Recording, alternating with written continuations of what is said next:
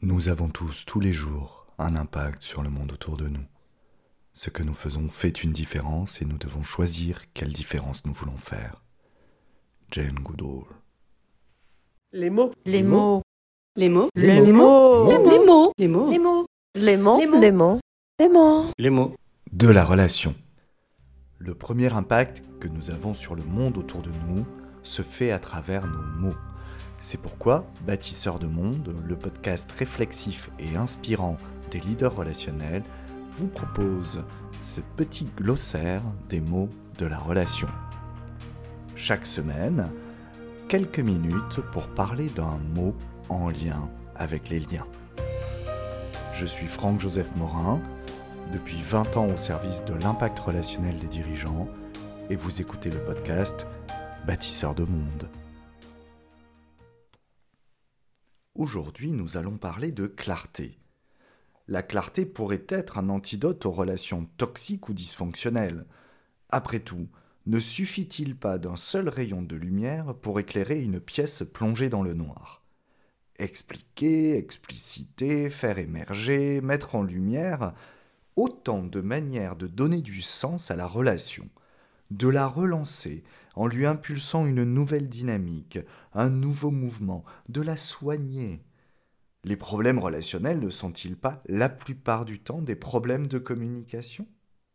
Autrement dit, des incompréhensions, des malentendus, des différences de mentalisation?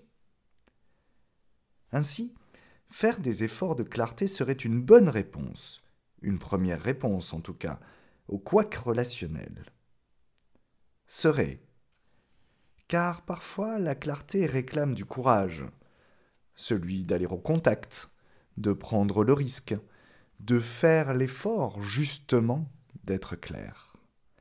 Celui d'accepter la responsabilité d'être une fois encore peut-être à côté de la plaque, à contre-courant, celui d'être vulnérable parfois, celui d'accepter qu'il n'y a pas eu d'éclaircissement jusque-là. Et puis, d'autres fois, trop de clarté peut nuire à la relation en jetant une lumière un peu trop crue, et donc cruelle, sur les réalités non dites et ce qu'elles cachent. Toujours est-il qu'en matière relationnelle, la clarté, comme tout, commence d'abord chez soi. Être clair avec soi-même, c'est augmenter ses chances de pouvoir l'être avec les autres. Et vous, où en êtes-vous? Merci d'avoir écouté cet épisode de Bâtisseurs de Monde. Si vous l'avez aimé, n'hésitez pas à le partager sur les réseaux sociaux et à le porter à la connaissance de vos contacts, et ainsi à agrandir le mycélium. Retrouvez-moi sur LinkedIn ou sur le site internet de mycelium-consulting.com et je vous dis à très bientôt un nouveau mot qui fait du lien. En attendant, je vous souhaite de belles réflexions, de belles respirations et des relations nourrissantes.